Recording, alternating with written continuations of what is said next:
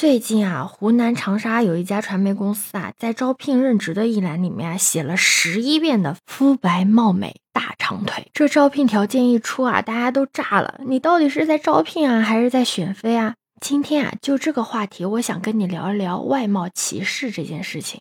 你好，我是当当马。这世上到底存不存在外貌歧视呢？还真不好说。但是如果两个人啊是在同等的条件下，那长得漂亮的那一个肯定是会沾光的。其实早在一九九四年的时候啊，就有人研究过长相和收入的关系。在一九九四年的时候啊，伦敦大学有一个经济学的教授写了一篇论文，他的名字就叫做《美貌和劳动市场》。研究显示呢，在劳动力市场中存在着显而易见的外貌歧视。良好的外貌条件啊，与个人收入之间啊，是存在着正向的相关性的。在二零一九年的时候啊，中国人民大学也有一个教授写过一篇论文，说长得好看有多重要，外貌对收入的影响、作用及机制分析。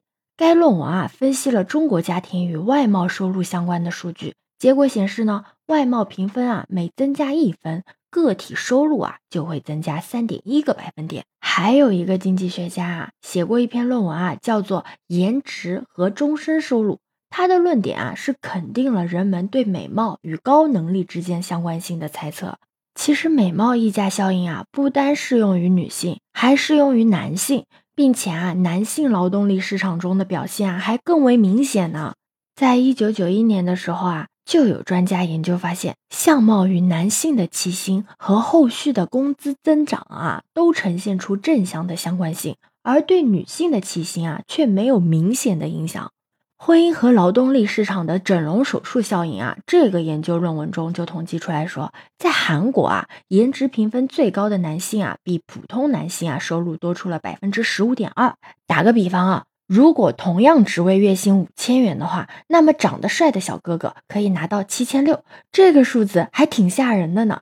而且啊，这一数据啊，在女性当中啊，仅为百分之十一点一。看来大家都很爱帅气的小哥哥。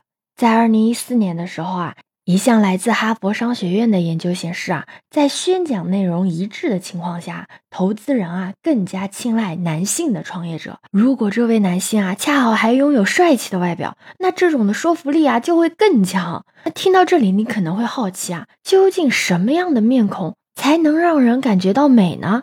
德克萨斯大学的心理学家认为啊，人类对美丑的概念啊，在婴儿时期啊就已经形成了。而构成这一审美的基本要素啊，就是对称，越对称越美，越不对称啊就越丑。还有一个对美貌判定的一个核心要素就是年轻。人啊对年轻的青睐啊，已经被证实是超越文化和审美偏好的。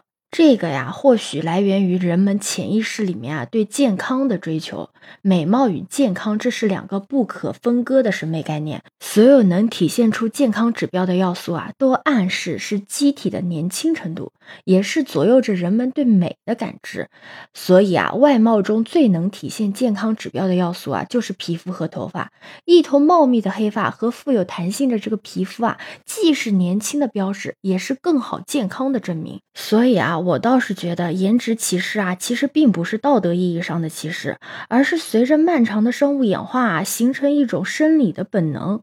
就算你心灵再美好的人吧，你去亲一个满脸都是痘痘、鼻毛浓厚、满嘴大黄牙的人，也都会有本能的反感的呀。